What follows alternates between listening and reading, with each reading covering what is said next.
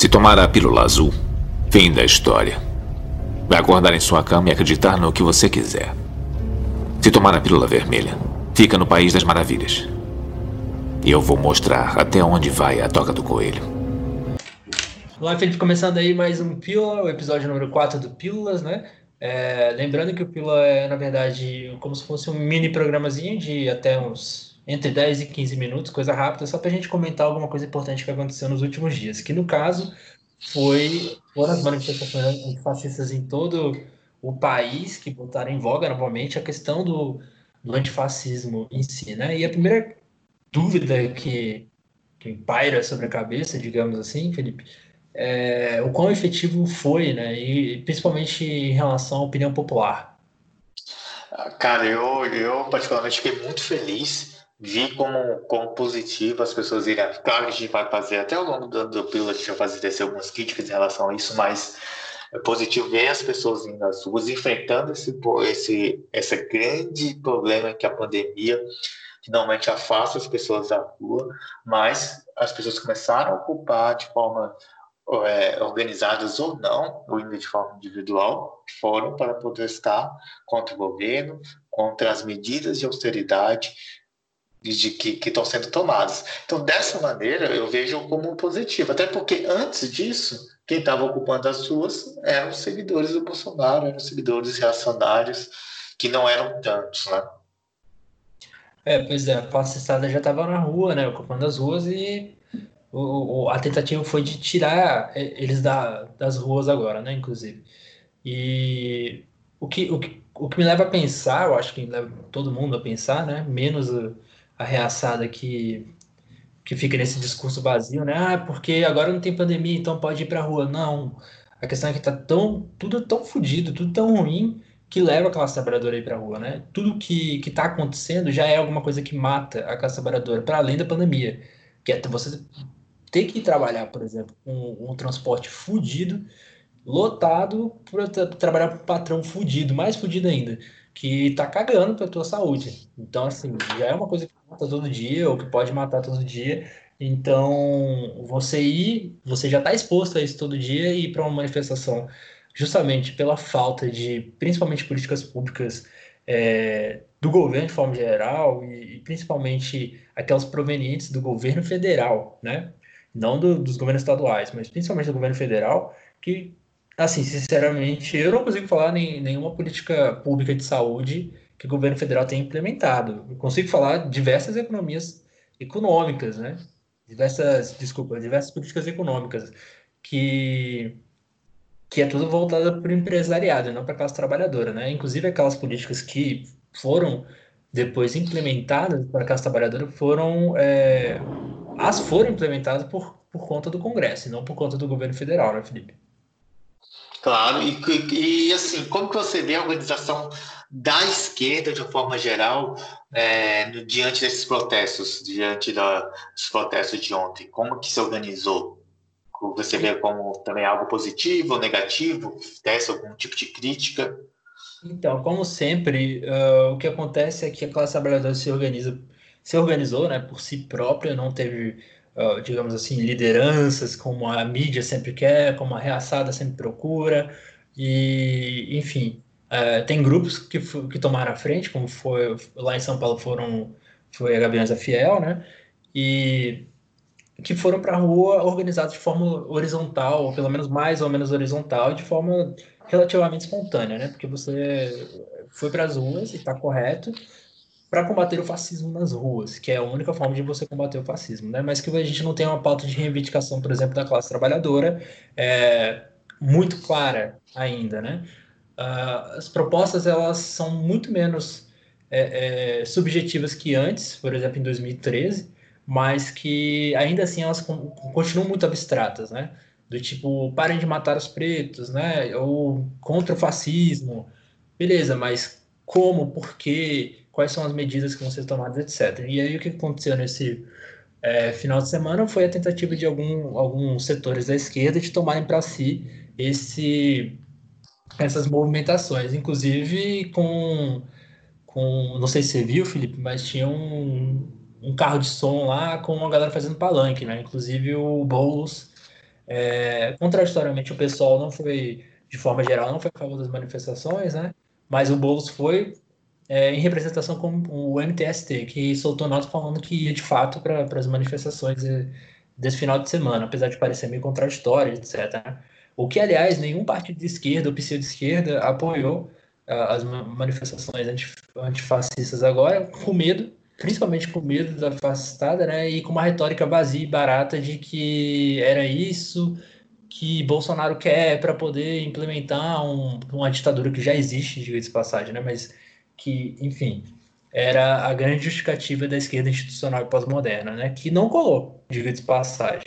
Então eu vejo que essa organização, para variar, é, ela a esquerda institucional, principalmente, quer dirigir as massas. Né? Ela, ela, não quer compor com as massas, ela quer dirigir as massas novamente. E isso é um grande perigo para a organização, para as próximas é, é, manifestações, enfim, para a reivindicação de pauta da classe trabalhadora de forma geral. E é curioso porque, assim, esse modelo já é desgastado.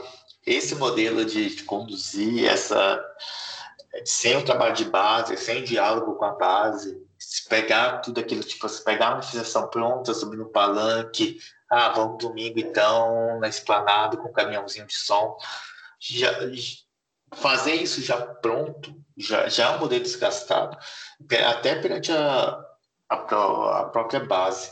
É, e eu falo isso porque eu fiquei impressionado com isso que você falou, de vários partidos Primeiro, ficar com medo do, de ir para as ruas. É impressionante. Não tem que ter medo. O medo, claro que com medo é importante, mas você não, você não pode evitar de fazer algo porque o reacionário está na rua. Você tem que enfrentar. E isso não, não foi pensado, esse cara com medo, talvez seja pela, pela retórica violenta de, de, de é, reacionário, também que essa questão do, do autogolpe parece que eles ficam procurando uma situação ideal para que a situação mude. E a situação ideal desse partido de esquerda não é a rua. É impressionante. Nunca, nunca vai ser a rua. É a solução eleitoral, é a via eleitoral. Ah, vamos votar então. Vamos deixar como está. Tanto é que eu, particularmente, eu vejo assim, até a questão do impeachment do Bolsonaro, eu vejo que você tem uma os partidos institucionais, o PT, PSB, PDT, o que, o que é que se julga de esquerda, assim, no geral, até um pouco pessoal, eles não estão interessados em impeachment. Eles não estão interessados de fato em impeachment, porque eles sabem que é um, é um jogo político e daqui, sei lá, quatro anos eles, eles pensam, eles querem vão estar no poder. Então, assim, eu fico bastante preocupado com essa retórica anti-rua que foi desenvolvida por esses partidos. E esse medo que foi dilacerado, não, eu não vou, né? Aí fica, fica aquela coisa pequena burguesa, assim, ou, é, é, de, de não ir para não dar palanque para o Bolsonaro dar um autogolpe, um pro-golpe, um anti-golpe, enfim, né? É, eu fiquei bem, fiquei bem impressionado com essa, com essa retórica, assim. Eu não esperava, diga de passagem. Mas é, é, é, a retórica da, da, da esquerda pequena burguesa, pós-moderna, reformista institucional, todos esses setores da esquerda, para eles nunca é a hora de tomar as ruas. Nunca é a hora de ir para as ruas. A única vez que foi a hora de ir para a rua foi na, na época do impeachment. Por quê? Porque o, o PT ainda estava no poder e queria se desgarrar do poder mas antes disso era completamente contra, né? independente do que aconteceu depois em 2013, que a gente sabe que a, a, a classe trabalhadora, inclusive, a classe média e, e, as elites, de forma geral, dirigiram, foram dirigidas, né, por, pela extrema direita, pela, pela direita, na verdade, para depois ser composta pela extrema direita, né, inclusive com grande, com grande ajuda da mídia, que demonizou não só o PT, a Dilma, etc., mas a esquerda de forma geral. E quando viu o que estava acontecendo já era tarde demais. E agora a gente vive o que vive, que é esse governo da extrema-direita, né?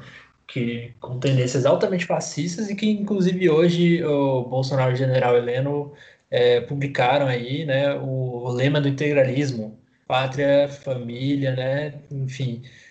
E voltando à questão das manifestações antifascistas, é, para a gente fechar aí, Felipe, foram, eu acho, principalmente para a opinião pública de forma geral, porque não houve é, é, violência, né, de forma geral, depredação, essa babaquice que todo mundo fala. Mas lembrando que esse tipo de coisa ocorre não porque as pessoas vão intencionadas a isso, numa manifestação, no protesto, enfim, elas são pressionadas tanto pelas condições materiais, subjetivas, é, da própria política, da própria dia a dia, etc., mas também é, pelo, pelo, principalmente pelo órgão de repressão oficial, que é a, a PM, né, e quando agora no momento quando a gente se encontra com outros manifestantes que são de tendências fascistas, claramente fascistas, né? É, não é só a vovozinha mais que é manipulada pela, pela, pelo Twitter do, do Bolsonaro alguma coisa nesse sentido, mas também pessoas que sabem muito bem o que estão fazendo ali, que são pessoas, por exemplo, que é, tendem a ressuscitar, ressuscitar o movimento integralista, o carinha lá que estava com a bandeira é, é, de tendências também, né, fascistas né, do, da guarda ucraniana, lá do século XI, se não me engano, não sei o quê. Para que, tá? Pra que, que o imbecil levam a maneira dessa se não for para fazer uma referência neonazista é, é, aqui no Brasil? O cara, o cara, eu acho que ele é brasileiro, ele tem, deve ter descendência, é, ascendência ucraniana, alguma coisa assim, mas obviamente ele não estava lá defendendo a guarda ucraniana do século XI, entendeu? Não, é absurdo, né? Ainda mais porque, nesse caso específico, o cara, o cara lutou lá, tipo, tem uma empresa privada de segurança, tem relacionamento com a CIA, enfim. Para você ver que não, não, não é uma pessoa isolada. Essa galera não, que a gente achar ah, é, um, é uma galera isolada e não faz nada. Está tudo interligado. Você tem uma, uma grande movimentação internacional, uma grande movimentação mundial, que a gente vem batendo essa tecla há muito tempo. Né, de diferenciamento, divulgação de, de imagens, que reflete, inclusive, aqui no Brasil, e reflete, inclusive, os embates que você tem aqui no Brasil, dessa galera reacionária, com, com os protestos de rua, que teve, não, não nesse domingo, mas em outros domingos você teve alguns embates. É, é impressionante, eu fico, eu fico de cara o que está acontecendo.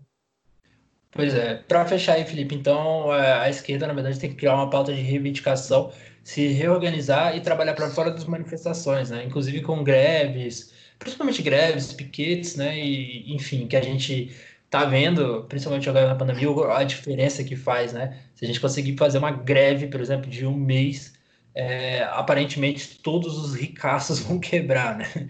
Que aquela retórica de guardar dinheiro, né? O, o cara que é pobre tem que guardar dinheiro, se ele não consegue guardar a incompetência dele, aparentemente também acontece para os ricaços, né?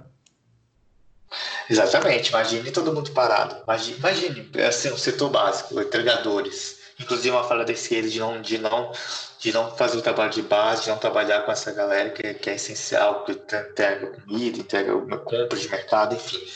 Imagine se a galera para.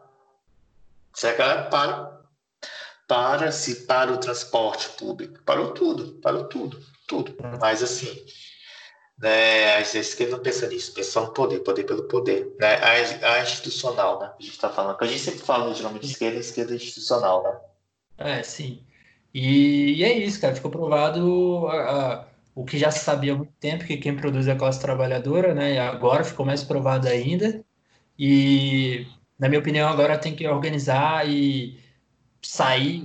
O antifascismo não é só ser moralmente contra o Bolsonaro, mas é fazer alguma coisa em relação a isso, é realmente lutar contra é, essas pessoas reacionárias que estão tomando o país de assalto, né? E, enfim, esse movimento global que a gente está vendo da extrema-direita de forma geral. Não apenas na questão institucional, mas principalmente nas ruas, né?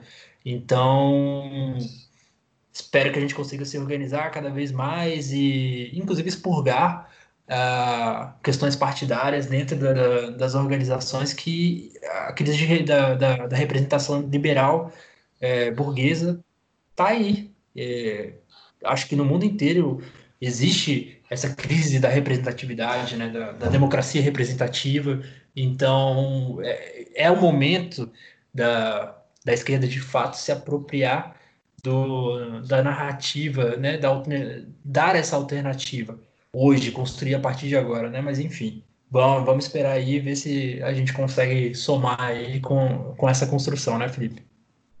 Exato, exato. E vamos para a luta, vamos para a luta. Só, só a luta transforma. Beleza, vai, valeu. Então, até o próximo episódio aí. Valeu, um abraço. Au revoir! Xuxará!